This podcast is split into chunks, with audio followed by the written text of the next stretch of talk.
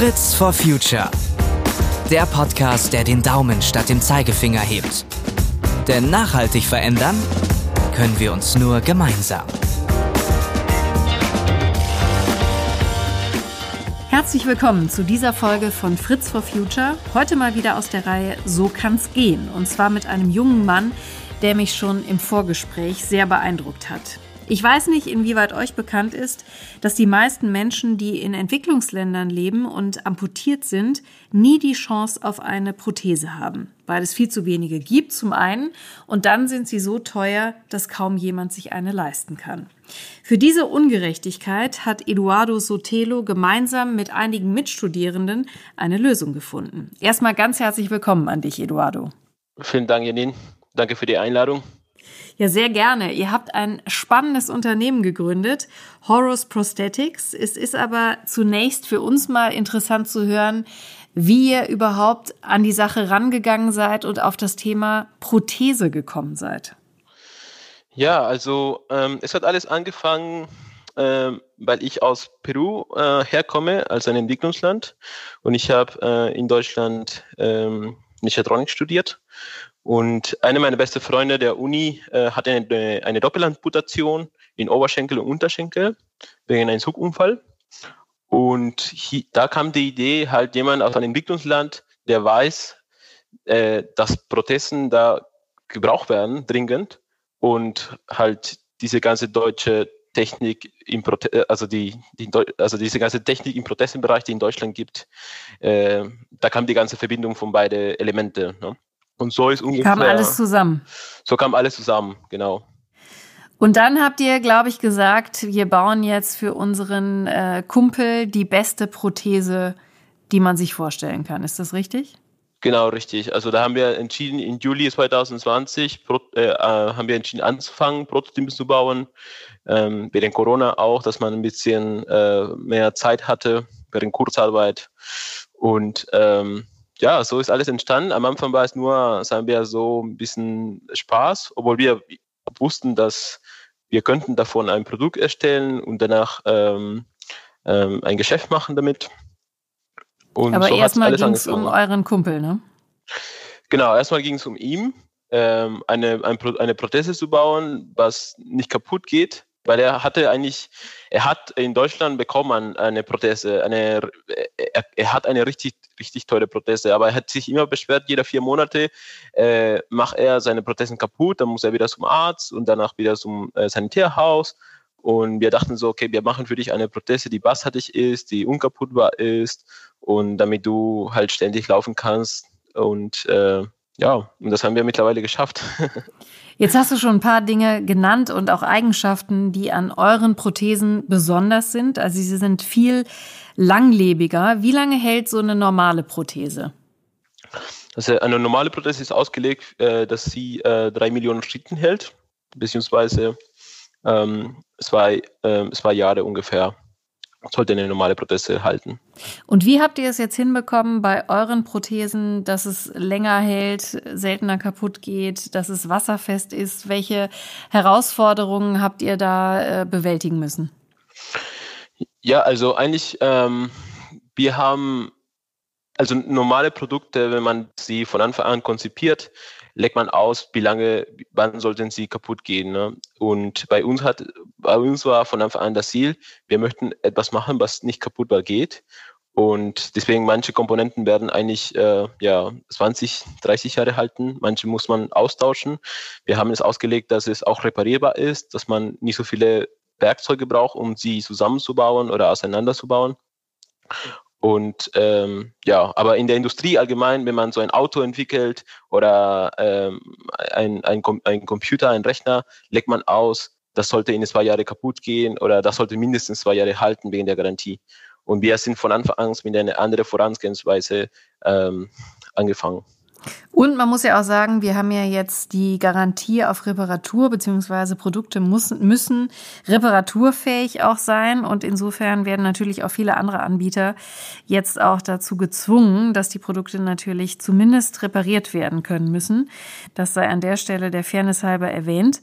Und jetzt musst du aber nochmal erklären, ihr könnt eure Prothesen ja auch günstiger anbieten als konventionelle Prothesen. Wie funktioniert das? Also ihr habt ja jetzt offenbar etwas Besseres, etwas, äh, was länger haltbar ist, geschaffen und gleichzeitig ist es aber günstiger als konventionelle Produkte. Wie funktioniert das? Ja, also es gab, ähm, es gab zwei Punkte eigentlich, äh, was ein großes Vorteil für uns waren. Einmal ist, dass äh, die Industrie, also äh, im, im Prothesenbereich, hat seit 1990, 1975 75 die letzte äh, marktfähige, also marktfähige mechanische Prothese entwickelt und seitdem äh, gibt es keine neue Entwicklung, äh, weil sie, äh, weil Unternehmen wie Ottobock und Usur fokussieren sich ähm, ihren meisten Umsatz in äh, entwickelte Länder zu, zu haben. Und deswegen interessieren sich nicht für erschwingliche Produkte. Also, ähm, das hat einen großen Vorteil äh, bei uns gespielt, weil wir nutzen moderne Produktionsverfahren äh, wie äh, das Laserschneiden und damit sind wir viel günstiger und viel äh, schneller auch in der, in der Produktion. Ähm, das war ein Faktor und, das zweite ist, dass die, ähm, dass die Versorgung von äh, Prothesen, also die, die, die äh, Fertigungsverfahren von einem von ein Schaft, also der Schnittstelle, äh, die Schnittstelle zwischen Mensch und Prothese, das ist in Deutschland und in der ganzen Welt ein ähm, rein äh, handwerkliches Verfahren. Also da ist keine Automatisierung oder keine Maschinen äh, sind drin. Das äh, ein Orthopädie-Techniker ist so wie ein Zimmermann. Der macht alles mit den Händen. Und natürlich, ein Mensch äh, geht müde nach acht Stunden Arbeit, kann man nicht äh, 24-7 arbeiten. Und was wir gemacht haben, ist alles, was ein Mensch äh, macht in, eine, in einem Prothesentechnikbereich, versuchen wir äh, zu automatisieren ohne dass die Qualität äh, sich verringert. Und damit sind wir zehnfach günstiger, als, äh, als wenn ein Mensch oder ein Orthopädietechniker es macht. Und jetzt geht es euch aber ja darum, vor allen Dingen diese Prothesen in Entwicklungsländern auch anzubieten. Richtig. Wie funktioniert das denn da? Es geht nicht um einen Verkauf. Genau, es geht nicht um einen Verkauf. Wir, ähm, wir haben eine, ein Subskriptionsmodell, also so ähnlich wie äh, das Produkt zu mieten wo die Amputierten ähm, eine monatliche äh, Rate zahlen von 100 Dollars und bekommen sie äh, das Produkt und wir kümmern, kümmern um dass das Produkt immer funktionsfähig bleibt. Also genau. Reparatur ist sozusagen inklusive. Genau, dass alles Reparatur ist. Äh, genau, deswegen haben wir das, das Produkt an sich reparaturfähig entwickelt. Ähm, also der Mensch muss, also die Person muss sich nur kümmern. Äh, dass er läuft. Und um das Produkt kümmern, kümmern wir uns um, ja. Das klingt super, aber in meiner laienhaften Vorstellung äh, klingen jetzt 100 Dollar immer noch relativ viel Geld. Wie funktioniert das? Genau, ähm, also wir haben berechnet, dass, ähm, dass 30 bis zwischen 40 und 30 Prozent der Bevölkerung in, in Entwicklungsländern könnte sich das leisten und für der äh, restliche der Bevölkerung, die zum Beispiel keinen Strom oder kein Wasser haben, können sich sowas natürlich sich nicht leisten. Und dafür sprechen wir mit, dem, äh, mit den Krankenkassen vor Ort, dass sie unser Produkt versorgen, weil sie gerade kaufen ähnliche Produkte wie unsere, aber die äh, äh aber unser Produkt ist günstiger und funktionsfähiger. Von daher, äh, wenn wir jetzt die ganze Zertifizierung bekommen, dann gibt es da fast keine Diskussion, ähm, weil sie, sie werden immer das günstigste nehmen.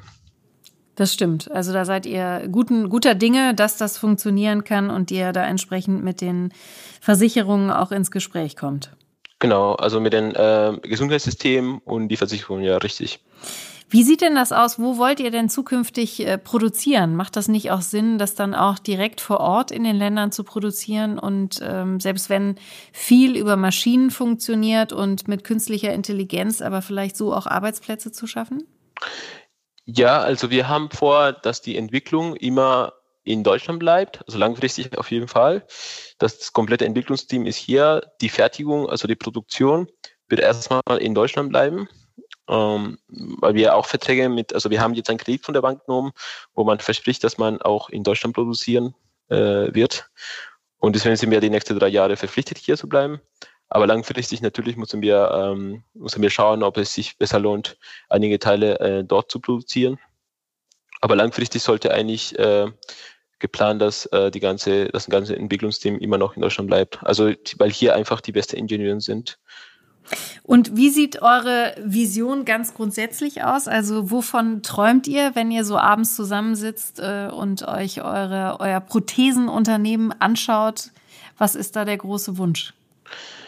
Ja, also es ist, äh, also das, das Produkt an sich ist ein sehr schönes Produkt. Also ich meine, wir haben zum Beispiel äh, geschafft, dass jemand läuft, ähm, der Jonathan, und äh, er läuft seit Juni mit unserer Prothese und er hat jetzt zum Beispiel eine Freundin gefunden, ne, weil er einfach mehr unterwegs ist. Und solche schöne Sachen, solche schöne Erfahrungen von unseren Testläufer äh, natürlich ähm, sind äh, Themen, die uns äh, stark motivieren, weiter, weiter, ähm, weiter uns anzustrengen und weiter hart zu arbeiten. Und ja, wir wissen, dass wir es machen können, dass, dass nicht nur zehn Menschen damit laufen, sondern wir wissen, dass äh, dass wir können, dass Millionen oder hunderttausend Menschen damit laufen. Und ähm, ja, es ist echt eine, ein schönes Projekt, es ist echt eine schöne Sache und das, das ist unser großer Traum, es zu schaffen, dass äh, viele, viele Menschen äh, glücklich, äh, also wieder arbeitsfähig sind, wieder arbeiten, äh, also wieder ein normales Leben haben können. Ja, auch am gesellschaftlichen Leben teilhaben können. Ne? Das ist eine wunderschöne Vision. Welche Unterstützung braucht ihr dafür? Also wo hakt es vielleicht gerade noch? Welche Unterstützung könntet ihr noch gebrauchen? Ähm, wir brauchen auf jeden Fall, haben wir gerade Liquiditätsprobleme. Also, ähm, also wir haben ein gutes Produkt und äh, wir haben jetzt zum Beispiel einen Kredit von der Bank bekommen, für, um weiter uns, um weiter äh, das Produkt, das wir gerade haben, weiter zu entwickeln, sowie die Prozesse, die wir haben, weiter reifer zu bekommen. Aber wir möchten schon ähm, ein bisschen unsere, ähm, äh, ein bisschen eigentlich machen, dass die Menschen in Peru laufen, schon ab, ab sofort. Und damit, äh, damit wir das schaffen können, brauchen wir für die nächsten Monate eigentlich dringend Liquidität. Also ähm, dafür machen wir, suchen wir gerade Investoren äh, sowie Angels und äh, mach, planen wir auch eine Crowdfunding-Campaign, sind wir gerade seit ähm, einem Monat in der Planung.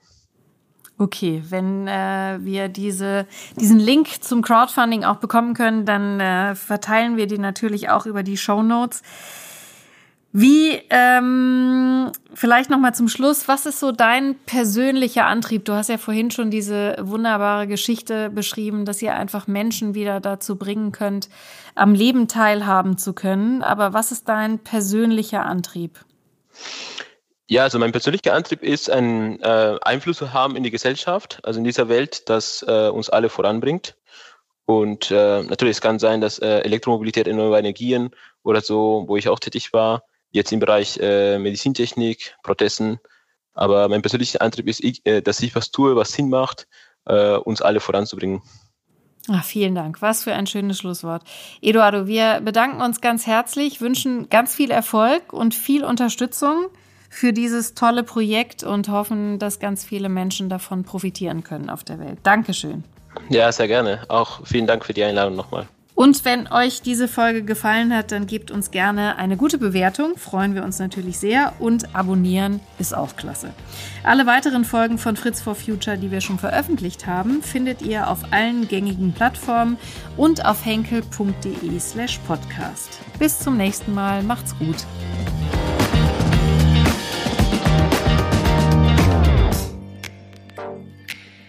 Fritz for Future. Der Podcast, der den Daumen statt dem Zeigefinger hebt.